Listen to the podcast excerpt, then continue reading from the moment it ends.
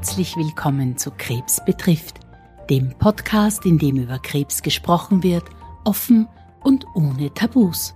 Warum? Weil das Thema Krebs jeden von uns betroffen macht und die meisten auch betrifft, sei es direkt oder indirekt. Wir wollen mit diesem Podcast über Krebs aufklären, wir möchten euch Wissen vermitteln und euch Mut machen.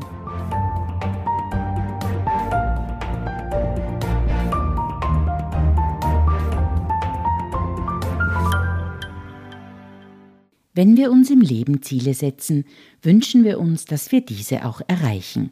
Um die Chancen auf Erfolg zu erhöhen, ist es wichtig, gut vorbereitet zu sein. Das erreichen wir, indem wir uns informieren, lernen und beraten lassen. Es ist ratsam, ein Umfeld zu schaffen, in dem man die bestmögliche Unterstützung erfährt. Dieses Rezept kann man auch auf die Behandlung einer Krebserkrankung ummünzen unter den bestmöglichen Rahmenbedingungen mit einem engagierten Behandlungsteam, mit Unterstützung durch Freunde und Angehörige und einer guten mentalen Einstellung bringt man sich gut in Position, dem Krebs erfolgreich die Stirn zu bieten. Wie das Zusammenspiel vor allem zwischen Ärztinnen, Pflegerinnen und Patientinnen für einen bestmöglichen Therapieerfolg ablaufen sollte, erkunden wir in unserer heutigen Podcast-Folge. Diesmal haben wir gleich zwei Gäste bei uns. Zum einen Herrn Oberarzt Dr. Maximilian Hochmeier, Spezialist für Lungenkrebs und Leiter der onkologischen Einheit der Lungenabteilung in der Klinik Floridsdorf in Wien. Zum anderen Frau Susanne Hüttner, diplomierte Gesundheits- und Pflegeexpertin und selbstständige Adherence Nurse. Willkommen bei Krebs betrifft den Therapieerfolg. Liebe Gäste, herzlichen Dank, dass Sie sich bereit erklärt haben, mit uns heute dieses Interview zu führen. Und Herr Dr. Hochmeier, ich darf Sie gleich zu Beginn ersuchen, äh, dass Sie sich unseren Zuhörern kurz vorstellen äh, und uns erklären, wieso Krebs Sie betrifft. Also mein Name ist Maximilian Hochmeier. Ich bin schon jetzt seit ca. 25 Jahren auf Lungenkrebs spezialisiert und behandle durchgehend Lungenkrebspatienten, zuerst im Charité in Berlin dann in Wien, zuerst im Otto-Wagner-Spital und durch die Übersiedlung vom Otto-Wagner-Spital jetzt in der Klinik Floridsdorf. Ähm, der Lungenkrebs hat sich in der Behandlung extrem verändert. Früher haben wir alle Patienten gleich behandelt. Ähm, die, wir wissen ja, die Prognose eines Lungenkarzinoms ist leider Gottes ungünstig. Und Unabhängig auch vom Stadium wissen wir, dass ähm, Patienten leider Gottes auch, wenn wir operieren können, einen klar heilenden Ansatz haben, Patienten leider Gottes Rezidive entwickeln, aber ungefähr die Hälfte der Patienten bereits in einem metastasierten Stadium diagnostiziert werden, unsere Möglichkeiten eben immer begrenzt waren. Und durch die neueren Entwicklungen, die wir gesehen haben, dass wir wissen, Lungenkrebs ist nicht gleich Lungenkrebs, durch das, dass wir wissen, Patienten werden unterschiedlich individuell behandelt anhand eines Biomarker-Protokolls, dass wir sehen, ein Patient hat eine ALK, eine ROS1, EGFR, RET, MET-Mutation.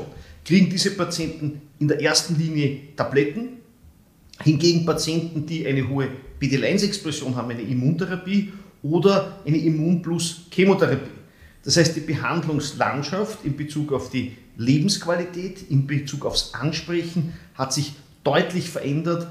Natürlich können wir die Erkrankung häufig nicht heilen, aber wir können die Lebensqualität und das, ähm, das, die, die Lebenszeit verbessern und verlängern.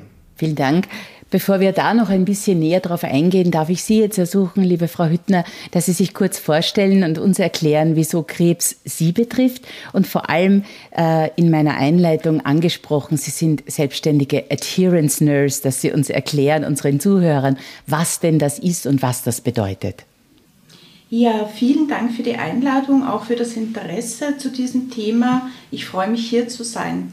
Ich bin Susanne Hüttner, arbeite seit 35 Jahren im Wiener Gesundheitswesen in verschiedenen Krankenhäusern, Kliniken und auch Bereichen und habe mich so die letzten 15 Jahre war ich immer in einer Doppelfunktion, einerseits in einer Klinik und andererseits freiberuflich. Und seit drei Jahren habe ich mir dann meinen großen Traum erfüllt, Extramoral, also außerhalb der Klinik eine Ansprechstelle zu sein, wo die Betroffenen und die Angehörigen zu mir kommen können.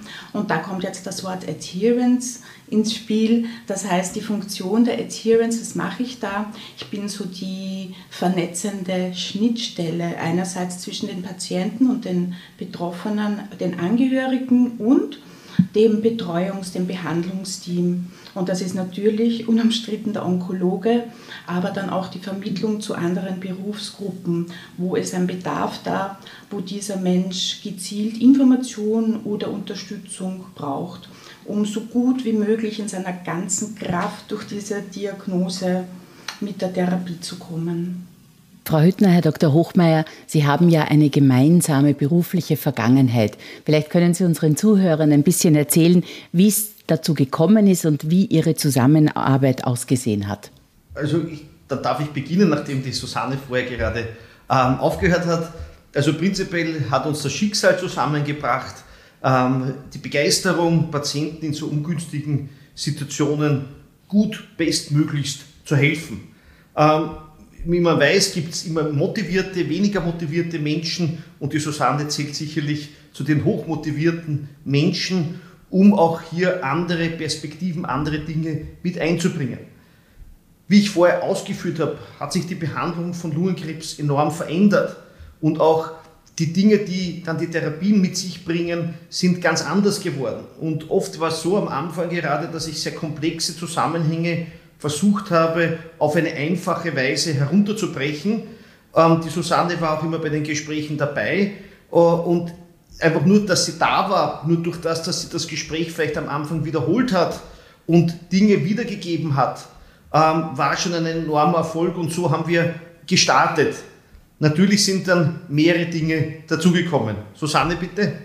Darf ich da gleich weiterführen. Das stimmt wirklich, die Begeisterung und das Interesse am Menschen hat uns von Anfang an verbunden und ich glaube, das ist auch einer der Stärken, sage ich jetzt mal ganz frech, zu einem Therapieerfolg der etwas anderen Art ist, wenn man von Anfang an als Team zusammenarbeitet. Und da ist der Patient unumstritten unser Mittelpunkt und das ist der Mensch, der im Mittelpunkt steht.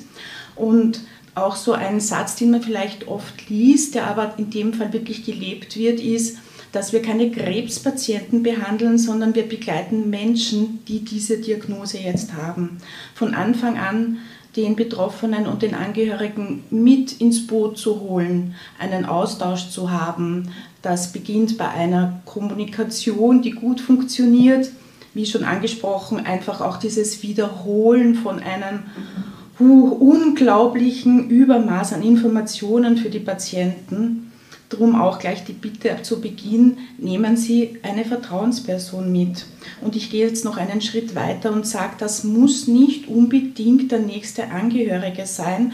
Es soll jemand sein, der Ihnen Kraft und Ruhe vermittelt und der Sie unterstützt. Oft genug wissen wir, dass die Angehörigen genauso ohnmächtig und fassungslos sind und dann entsteht oft so ein Wechselspiel, dass der Patient oft noch belasteter ist, weil er seine Angehörigen nicht noch zusätzlich belasten möchte. Das heißt, das kann dann durchaus auch die beste Freundin sein oder ein erwachsenes Kind, wie auch immer. Ja, dieses über den Tellerrand rausblicken, als Team arbeiten, denke ich, ist ein ganz, ganz wesentlicher Faktor. Herr Dr. Hochmeier, vielleicht können Sie unseren Zuhörern erklären, wie wichtig es denn für den Therapieerfolg ist, dass man versteht, was einem erklärt wird, wie eine Behandlung aussieht, welche Möglichkeiten und Chancen es gibt.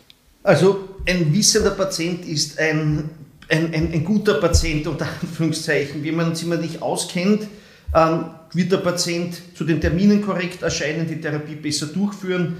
Und man nennt das in der Medizin Compliance also die Compliance wird besser sein, wenn jemand weiß, wie wirkt ein Medikament, wenn man zum Beispiel Tabletten bekommt und diese Tabletten regelmäßig ab, einzunehmen sind und darauf nicht zu vergessen ist, aber man versteht, da könnte zum Beispiel, man nennt das in der Medizin, ein Tumor-Flaring, das heißt, wenn man Tabletten, eine zielgerichtete Therapie bekommt und man setzt einfach die Tabletten ab, wenn man vergessen hat, kann der Tumor plötzlich explosionsartig, also das Tumor-Flaring entwickeln. Und wenn der Patient die Tabletten regelmäßig einnimmt, kommt es dazu nicht. Wenn er aber vergisst oder sagt, naja, so wichtig wird das schon nicht sein, dann ist es ganz entscheidend, wer es versteht, wer weiß, um was es geht, wird besser die Therapie durchführen.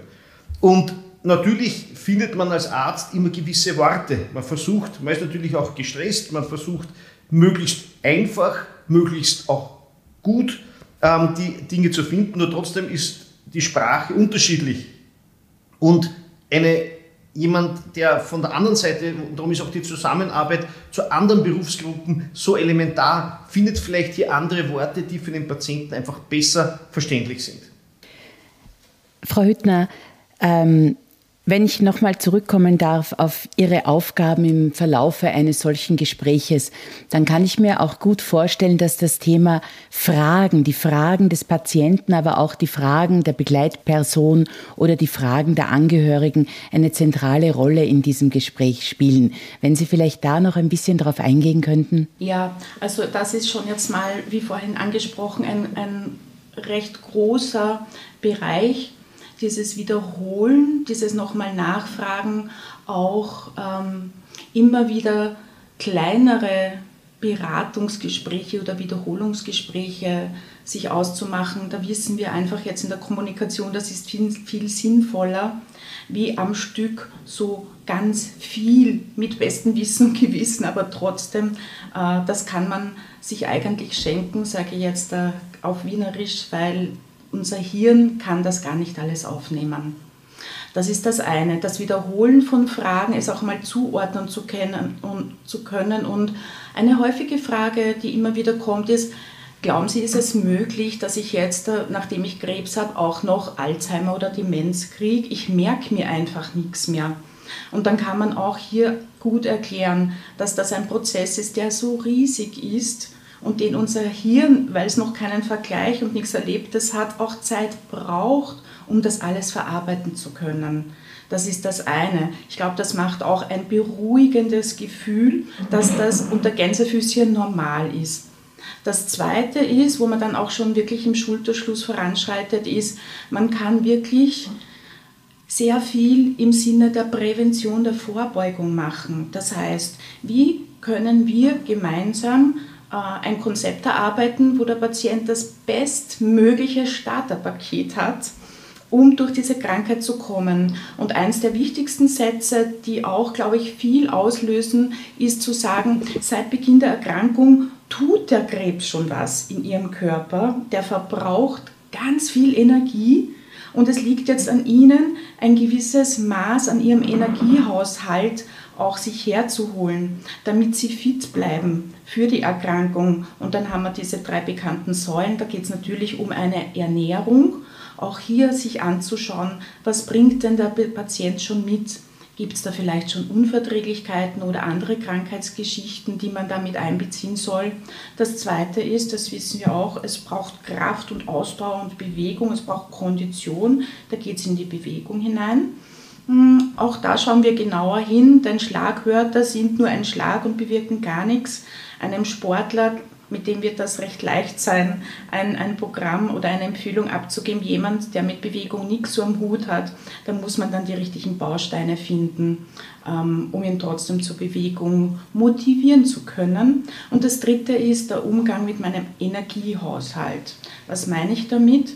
Es braucht einfach auch Phasen oder Zeiten, wo ich mir ganz bewusst eine Auszeit von dieser Erkrankung nehme, wo mal mein Gedanken, mein Hirnkastel, mein Hamsterrad mit Gedanken oder unangenehmen Gefühlen auch mal zur Ruhe kommt. Und das ist dann etwas, was ich sehr gut als ganzheitliche Körpertherapeutin mit einbauen kann. Herr Dr. Hochmeier, in welchem Stadium der Erkrankung sehen Sie Patientinnen zum ersten Mal oder sehen Sie die in allen Stadien oder in bestimmten? Also Lungenkrebs tut leider in, der, in früheren Stadien nicht weh. Das heißt, ähm, erst wenn der Tumor weiter fortgeschritten ist, führt er zu Schmerzen, Problemen. Ähm, es gibt kein typisches Beschwerdebild für einen Lungenkrebs. Die Lunge selber tut nicht weh, dadurch erst, wenn sie die umliegenden Strukturen einwächst, zum Beispiel kann es Husten, Blut abhusten, Schmerzen durchs Einpacken in die Brustwand auftreten und dadurch ist es einfach etwas sehr Heimtückisches. Ähm, wir sehen da daher Patienten mit Zufallsbefunden, die eigentlich bisher immer ganz gesund waren, die eigentlich nie Beschwerden gehabt haben. Und wir sehen Patienten, die schon mit Beschwerden zu uns kommen. Also wir sehen wirklich alles. Und nur mal der erste Kontakt zu sagen, es steht der Verdacht auf einen Lungenkrebs, weil ja meistens der Hausarzt, der Lungenfacharzt, der den Patienten auch zu uns schickt, oft das Wort vielleicht nicht klar in den Mund nimmt oder eben zwar es sagt, aber der Patient, wie die Susanne vorher ausgeführt hat, auch versucht bewusst zu negieren, weil wir ja unterschiedliche Formen der Aufnahme haben. Wenn ich jemandem sage, Sie haben Lungenkrebs, ist einmal die Verneinung oder die, die, die, Negierung dieser Erkrankung das Erste. Und manche bleiben auch in, dieser, in diesem Status. Also ich habe immer wieder Patienten, die dann nach einem Jahr fragen, was habe ich eigentlich? Habe ich wirklich einen Krebs? Ähm, das ist dann für manche immer dann wieder ein neues Aha-Erlebnis und dann fühle ich mich selber manchmal sogar selber schuldig und denke mir, habe ich das jetzt gesagt oder nicht? Dann, dann kontrolliere ich selber, habe ich das gut dokumentiert? Dann frage ich die Susanne, eben Susanne, das war, hat eh alles passt. Genau, weil das einfach diese Negierung ist. Dann gibt es die Aggression, dass jemand sagt, ja, da ist ein Fehler, das kann nicht sein.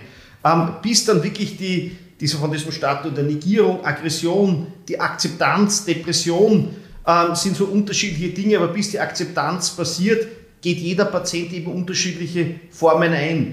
Und das ist unabhängig vom Stadium, wie sich der Patient fühlt, da geht jeder unterschiedlich darauf ein. Wenn es einem natürlich sehr schlecht geht, ist klar, was am Tisch liegt.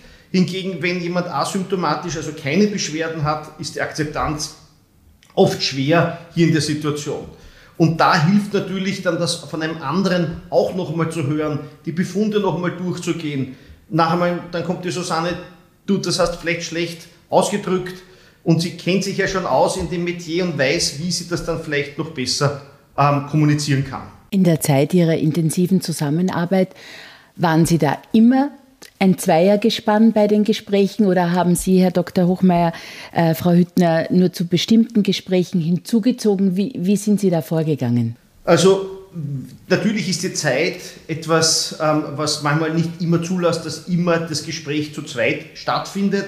Ähm, oft ist es so, wir haben jetzt ähm, auch in der andere Pflegepersonen, die das auch mit übernehmen und in der Tagesklinik bei der Immuntherapie, bei der Chemotherapie wird das Gespräch auch wiederholt. Wir haben eine Psychologin, wir haben eine Physiotherapeutin, also es sind unterschiedliche, wir haben eine, jeder wird in das Team mit einbezogen und möglichst gut hier die Kommunikation nochmal zu wiederholen. Aber prinzipiell ist es ja so, dass wir länger zusammenarbeiten, die Kommunikation gut herrschen muss und dass jeder weiß, er wissen muss, was der andere tut und was der andere kann. Und dadurch ist es natürlich manchmal so, dass wir manchmal auch uns blind verstehen und wissen, um was es geht. Haben Sie da auch direkt Feedback von Patientinnen bekommen, die gesagt haben, das habe ich besonders geschätzt, das war eine gute Einrichtung bei Ihnen, dass ich die Möglichkeit hatte, noch einmal nachzufragen, beziehungsweise auch einen Befund oder eine Diagnose in für mich verständlichen Worten noch einmal wiederholt bekommen habe? Immer wieder hören wir das. Ähm, es ist nur so, jeder Patient ist anders. Es gibt Menschen, die wollen das mehrfach hören. Ich, ähm, ich habe zum Beispiel Männer, die in dem 80. Lebensjahr sind, die, die hören sich das an, kommt, glaube ich, gar nicht an und fragen die wieder nach, sondern da ist die Akzeptanz da.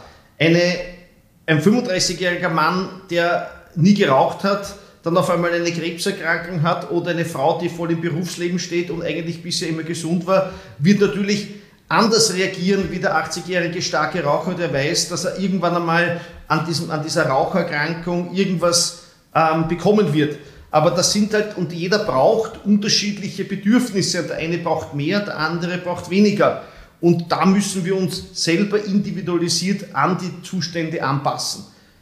Im Spitalsalltag funktioniert es natürlich nicht immer ganz perfekt, aber wenn man die Zeit nimmt und, und ist das Feedback wirklich immer gut. Und wichtig ist, wenn der Patient zu Hause ist und sich denkt, ah, das hätte ich noch gern gefragt, uh, das hat er mir erklärt, aber ich habe es eigentlich nicht verstanden, eine Liste machen, alles aufschreiben, was unklar ist, auch wenn in der Nacht einem einfällt, ah, das wollte ich noch unbedingt fragen, einen Zettel am Nachkastel hingeben, aufschreiben und beim nächsten Mal gleich fragen, was los ist. Vielleicht weiß die Pflegeperson die Antwort, vielleicht muss, da, muss man dann eben den Arzt oder die Ärztin, also Ärztin oder den Arzt fragen.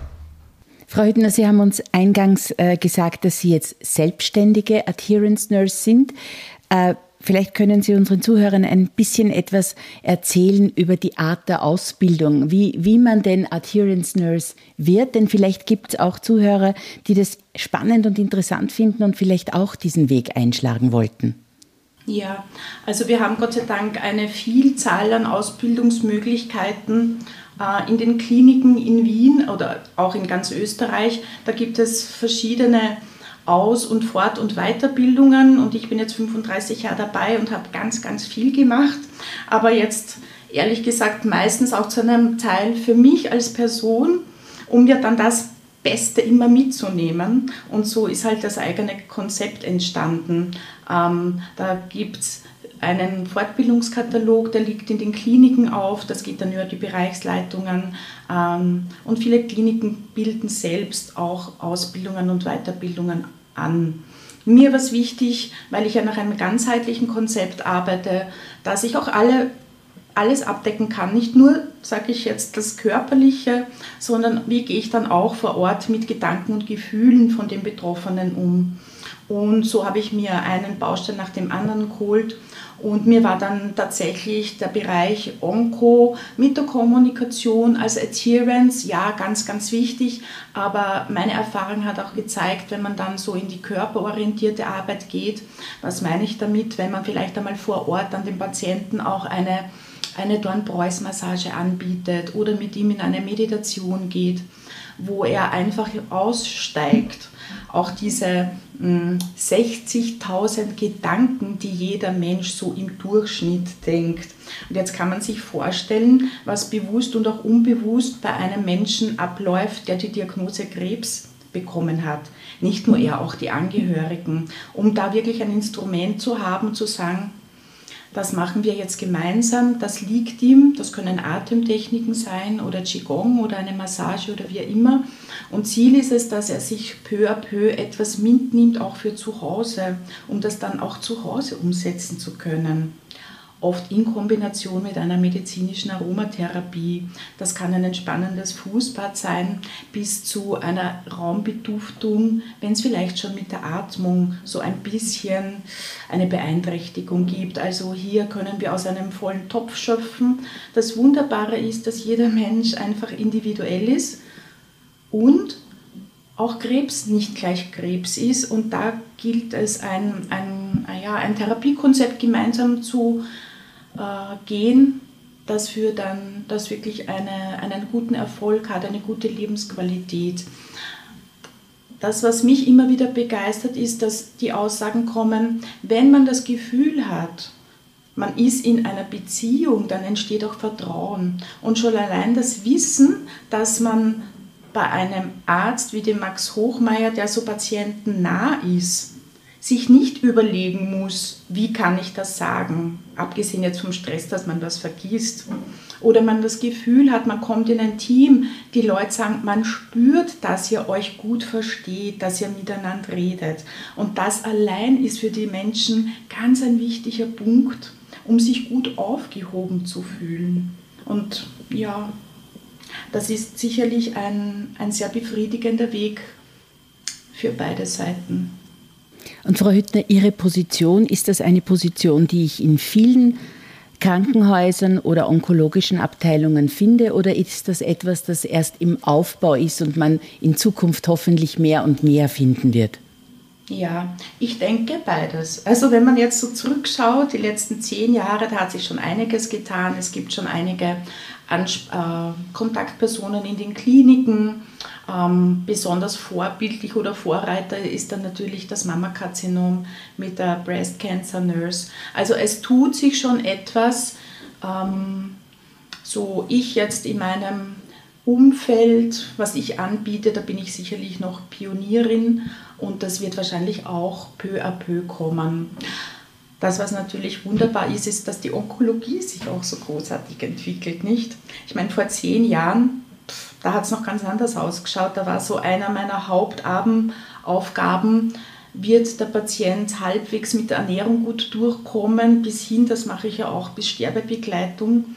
Ähm, jetzt haben wir Patienten, die begleiten wir seit zwölf Jahren Also das ist, das ist großartig mit einer guten Lebensqualität. Ja.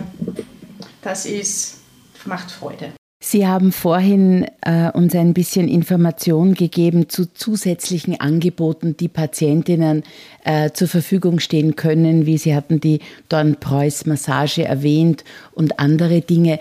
Wenn uns Patienten zuhören, die denken, ah, das ist etwas, was ich vielleicht auch gerne in Anspruch nehmen wollte, an wen richten Sie dann Ihre Fragen in Ihrem Zentrum? Also es gibt einen sehr, eine schöne Patienteninformationsbroschüre, das ist mir jetzt auch ganz wichtig zu erwähnen. Und zwar, heißt das das ABC der Komplementärmedizin. Denn ich arbeite ja im ganzheitlichen Konzept mit der Komplementärmedizin als Ergänzung zur Schulmedizin. Und das ist mir ganz, ganz, ganz wichtig, dass sich die Patienten bitte auch informieren, was ist denn wissenschaftlich anerkannt und fundiert, was ist denn eine Komplementärmedizin medizinische ähm, Therapie, die man zusätzlich machen kann. Was ist alternativ und geht gar nicht, aber unumstritten. Wenn das vielleicht für den einen oder anderen gar nicht so klar ist, gilt, und da setze ich jetzt drei Rufezeichen dahinter, bitte sprechen Sie immer, immer, immer alles mit Ihrem onkologischen Team ab. Das hat zwei Vorteile. Zum einen ist, dass man nicht in etwas reinkippt, das vielleicht sogar schadet. Und der andere, finde ich auch durchaus gute Benefit ist, dass die Patienten, die ja eine Schar an gut gemeinten Ratschlägen und Empfehlungen bekommen, aus dem Umfeld dann auch wirklich sagen können, die Therapie, die ich bekomme, ist komplett für mich abgestimmt. Alles, was vielleicht interessant sein könnte, muss ich mit meinem Behandlungsteam absprechen, um auch wirklich hier nicht den bestmöglichen Therapieerfolg zu gefährden. Und dann macht das so diesen schwammigen Begriff vielleicht noch ein bisschen klarer. Ja. Ganz kurz einsteigen, weil das, glaube ich, ein ganz wichtiger Punkt ist und den kann dann eben in der Zusammenarbeit nochmal genauer analysiert werden. Der eine Patient bekommt eine zielgerichtete Therapie, der andere bekommt eine Immuntherapie, der andere eine Immunchemotherapie.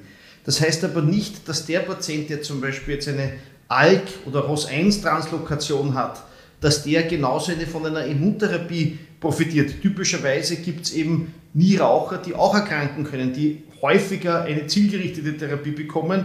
Und dann sage ich denen zum Beispiel, die haben eine ALK- oder ROS1-Translokation oder EGFR-Mutation und sage ihnen, wir können das mit Tabletten behandeln und dann ist der Patient enttäuscht, dass er nicht die Immuntherapie bekommt weil wir halt wissen, dass die Immuntherapie bei den Nierauchern manchmal eben einen nicht so hohen Effekt bringen kann, hingegen beim Raucher, dass die, die Stellenwert der Immun, Immunchemotherapie. Aber diese Grenzen sind auch verwoben und man kann nicht sagen, wer was bekommt von vornherein. Darum analysieren wir den Patienten, versuchen alle Daten genau hier hineinzuschauen.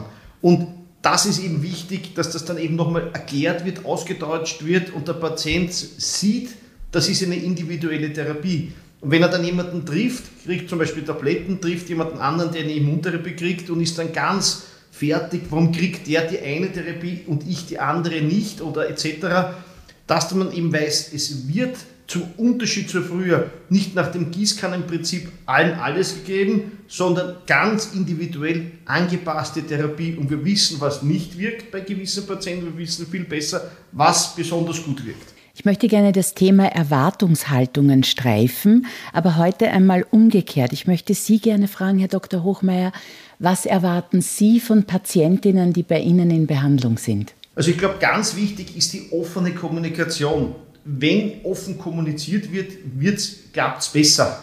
Wenn ich nicht weiß, was die, Besorg die Sorgen, was die Probleme vom Patienten sind, kann ich auf die nicht reagieren ich kann mich versuchen, bestmöglich in den Patienten hineinzudenken.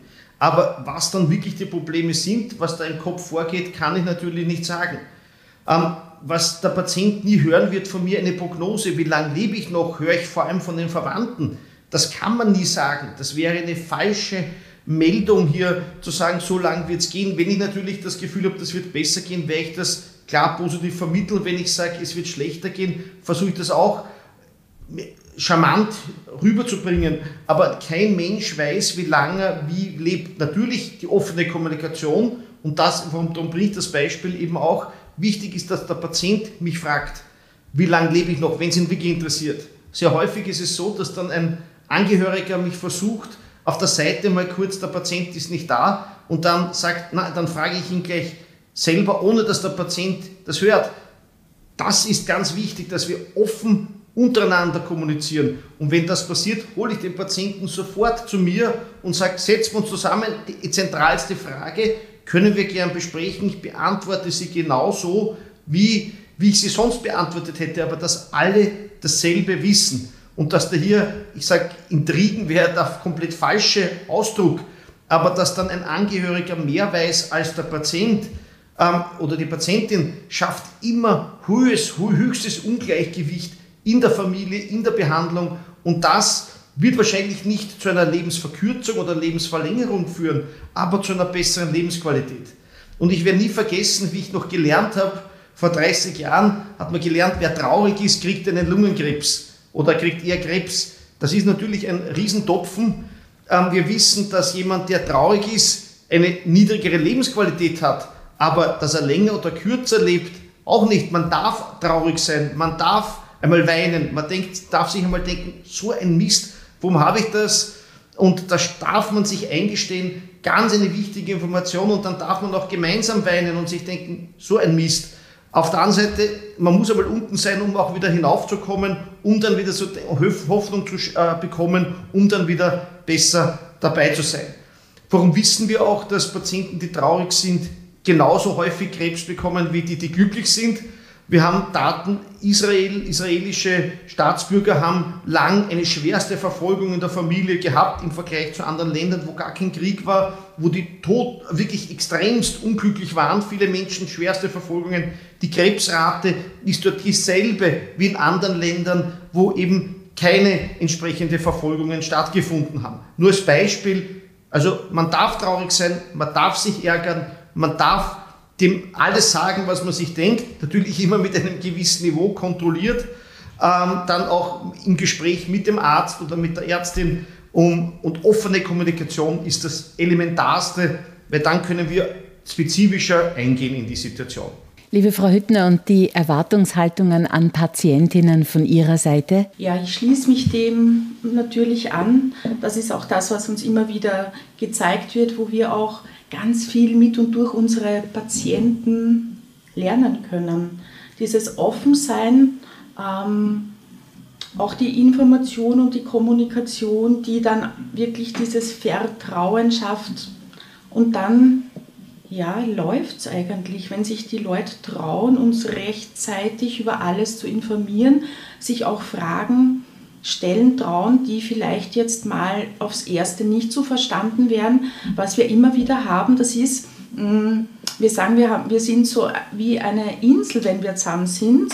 Ähm, es sitzen Menschen zusammen und dann dürfen die auch einmal ohne Schuldgefühle sagen, ich weiß, meine Frau meint so gut, sie ist die beste aller, beste aller Ehefrauen, aber manchmal mit ihrer Fürsorge, sie erdrückt mich. Ich halte das manchmal gar nicht mehr aus. Und dann sagt der Nebenpatient, ja, das kenne ich auch. Oder der dritte sagt, oh je, da finde ich mich wieder. Ja, ähm, dann passiert es oft, dass man in einem, in einem Gespräch etwas klarstellt, wo braucht derjenige Unterstützung, denn der Betroffene ist überfordert und der Angehörige ist ohnmächtig. Und dann gilt es, eine gleiche Sprache zu finden. Dann haben wir die Psychoonkologin, die Selbsthilfegruppen. Also die Erwartung ist wirklich, auf Augenhöhe da durchzumarschieren. Ähm, dann kommen auch Themen wie intime Themen. Das kann ein Kinderwunsch, das kann die Sexualität, das kann bei Frauen manchmal eine furchtbare Scheidentrockenheit sein, über die man so en passant nicht so leicht spricht. Aber dann ist es plötzlich Thema und dann kann man drüber reden. Ich möchte vielleicht als letzte Runde äh, noch ein ganz spezielles Thema streifen. Wir hatten es schon kurz in unserem Gespräch erwähnt, aber ich möchte gerne noch einmal auf das sogenannte crossfunktionale Team eingehen, Herr Dr. Hochmeier. Wie sieht denn das aus? Wen oder welche Funktionen versteht man unter einem crossfunktionalen Team und wer wird da zusammengeschaltet, um die, den bestmöglichen Therapieerfolg für einen Patienten zu erarbeiten? Ist eine große, eine große Thematik, da könnte ich jetzt stundenlang sprechen. aber so wie es keinen Krebsarzt gibt, es gibt keinen Arzt, der, der ist der Krebsarzt. Es ist genauso angefangen vom dem, der das Material entnimmt. Das kann beim Lungenkarzinom der Bronchoskopeur sein, also der, bei der Bronchoskopie das Material nimmt der Radiologe, der die Biopsie durchführt, dann der Pathologe, der dann das Material analysiert, der Chirurg, Strahlentherapeut, der Pneumoonkologe, der dann die Therapieentscheidung trifft. Ähm, also alle, die da irgendwie, irgendwie, ist einmal ein großes Tumorboard, eine große medizinische Einheit, die eine die individualisierte Therapieentscheidung trifft. Das ist aber die rein medizinische Entscheidung. Auf der anderen Seite gibt es natürlich dann eben auch den Patienten, der selber seine Wünsche einbringt, die er natürlich auch kommunizieren muss, definieren muss. Manchmal muss, ist klar, manchmal ist es natürlich auch für uns schwierig, den Wunsch des Patienten hundertprozentig akzeptieren zu müssen. Aber da ist dann auch der Sprachrohr von den anderen Berufsgruppen ganz wichtig, dass wir sagen, wir haben eine Pflegekraft, wir haben eine Psychologin, wir haben eine Ergotherapeutin, wir haben eine Physiotherapeutin, ähm, wir haben eine, Seelsorge, eine Seelsorgerin, eine Seelsorge, die hier auch mit eingenommen wird und in, dann in, dieser, in diesem multiprofessionellen Team die Ideen einbringt und jeder da ein Mitspracherecht hat in der Situation. Natürlich ist die medizinische Entscheidung vom Arzt zu treffen. Natürlich sind pflegerische Maßnahmen von der Pflegekraft zu treffen. Aber gemeinsam können wir dann die individuelle Entscheidung auch treffen. Und wir wissen nicht, was für einen Patienten wichtig ist, wenn er es nicht kommuniziert. Und manchmal sagt man es halt einem Mann nicht so leicht, vielleicht wie einer Frau. Oder umgekehrt. Oder der eine ist einem dann sympathischer, manchmal der andere sympathischer. Und dadurch kommt man dann besser und so ziehen wir gemeinsam am selben Seil. Oder wenn ich vielleicht einmal was sage und das kommt vielleicht schroff vorüber, vielleicht kann die, kann die Susanne da dann die Energie rausnehmen und das wieder besser kommunizieren, bessere Compliance, führt zu einem besseren Therapieerfolg in der Situation und dann können alle gemeinsam am selben Strang ziehen in diesem multiprofessionellen Team. Aber Herr Dr. Hochmeier, das heißt, Sie stellen jetzt nicht pro Patient so ein crossfunktionales Team von vornherein zusammen, sondern in Ihren Gesprächen, eventuell auch gemeinsam, erwähnen Sie oder bieten Sie an, welche zusätzlichen Möglichkeiten es noch gäbe, die man in Erwägung ziehen kann. Und die Patientin hat dann die Möglichkeit, darauf zurückzugreifen. Also der, die Immuntherapie oder die Immunchemotherapie erfolgt in der Tagesklinik, wo immer eine Pflegekraft auch vorhanden ist, wo täglich das Gespräch möglich ist. Oft jetzt ähm, durch ähm, Corona etc. sind die Gespräche oft ähm, in zwei, drei, vierer Konstellationen und die Psychologin immer griffbereit, auch die Pflegekraft immer griffbereit. Das heißt, man sieht dann, wie das Ganze funktioniert und der Patient hat den Zugang dazu, auch zur Diätologin, die habe ich jetzt vorher auch auslassen. Die Diätologin, also die sich um die Ernährung hier kümmert, ist auch dann verfügbar. Aber der eine sagt, mir reicht das, der andere, also klassischer 80, 85-jähriger Patient, heute gehabt, der sagt, also ich möchte von dem, ich habe mir das jetzt gesagt, ich mache meine Therapie, mehr will ich nicht.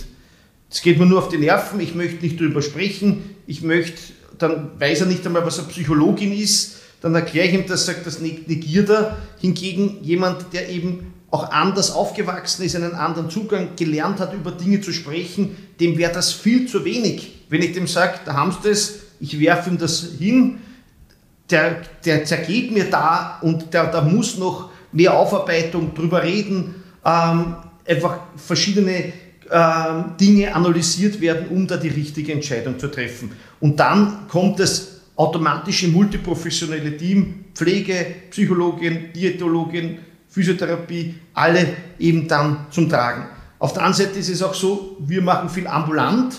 Auf der Station ist natürlich das dann auch leichter, weil dann natürlich der Patient permanent stationär auch da ist und der Zugang leichter ist. Ambulant muss man das natürlich dann auch planen und einmal einen Termin ausmachen. Oft ist es aber so, nach dem ersten Gespräch will der Patient einmal weg. Der will oft das einmal in der Familie und darum auch wie die Susanne am Anfang gesagt hat, immer wenn mitnehmen, mehr, vier Ohren hören mehr als zwei, sechs Ohren hören mehr als zwei Ohren. Äh, Männer merke ich immer wieder, Männer, gerade vom älteren Semester, erzählen zu Hause gar nichts. Dann ist die Frau in dieser Unwissenheit enorm damit überfordert, was ist jetzt, diese Unwissenheit macht dann den, die Partnerin, den Partner dann oft narrisch und, und, und dann entstehen Probleme. Wenn aber von vornherein wer dabei ist, Angebote da sind, auf die zurückgenommen, äh, auch zurückgegriffen werden kann, ist die Kommunikation und das multiprofessionelle Team viel leichter annehmbar. Hervorragend. Vielen lieben Dank für die tollen Ausführungen. Ich darf mich bei Ihnen beiden ganz, ganz herzlich für die vielen Informationen bedanken. Ich glaube, es war wirklich eine Menge, die wir jetzt hier besprochen und angesprochen haben. Und wie Sie es auch gesagt haben, Herr Dr. Hochmeier, über das eine oder andere Thema könnten wir wahrscheinlich noch stundenlang sprechen. Die Zeit haben wir jetzt momentan leider nicht, aber vielleicht ergibt sich das einmal in einer weiteren Podcast-Folge. Ich darf vielleicht noch kurz zusammenfassen, die wichtigsten Punkte, die ich aus diesem Gespräch zum Therapieerfolg mitgenommen habe.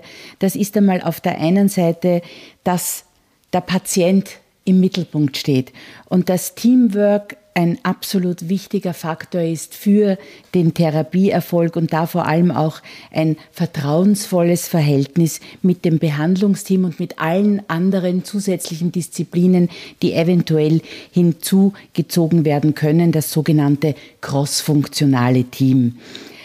Wichtig für Patientinnen ist auch, dass sie sich an die Vorgaben halten, an die Therapieeinnahme. Das auch trägt massiv bei zum Therapieerfolg. Aber wichtig, dass niemand scheut, Fragen zu stellen und an sein onkologisches Team, Ärzteteam, Pflegeteam heranzutreten mit den Fragen, die die Patientin hat, aber auch Fragen von den Angehörigen. Und wichtig, Sie haben es gesagt, zu Beginn eines äh, Therapiegespräches, eines Diagnosegespräches jemanden mitnehmen, der mithilft, zuhören und verstehen. Und wie gesagt, die Therapietreue als maßgeblichen Faktor für den Erfolg der Behandlung. Möchten Sie vielleicht noch ein Abschlusswort sprechen, Frau Hüttner? Fällt Ihnen noch etwas ein, das Sie unseren Zuhörern gerne noch mitgeben wollen? Zum Abschluss würde mir noch am Herzen liegen, wirklich zu sagen, Sie sind nicht alleine.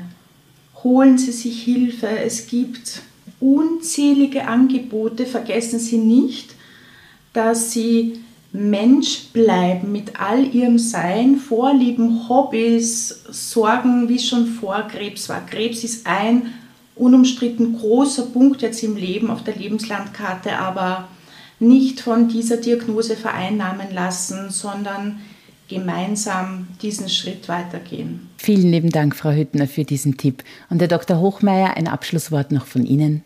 Das Abschlusswort von der Susanne war so großartig, da kann ich nicht. Sie sind nicht alleine, wir sind da für Sie, wir bemühen uns und das ist, glaube ich, das Wichtigste. Und die Hoffnung ist da, wir können Ihnen helfen ähm, und das ist, glaube ich, wer Hoffnung schöpft, kann auch diese extrem unangenehme Erkrankung besser überstehen. Vielen lieben Dank für das Gespräch. Vielen Dank fürs Zuhören. Wir hoffen, die heutige Folge war für euch interessant und regt an, mehr über das Thema Krebs zu sprechen. Vergesst bitte nicht, dass ihr uns per E-Mail kontaktieren könnt. Die Adresse lautet krebsbetrifft@merckgroup.com. Wir würden uns freuen, wenn ihr unseren Podcast abonniert und sind gespannt auf eure Bewertungen auf iTunes und Co. Bis zum nächsten Mal, euer Krebs betrifft Team.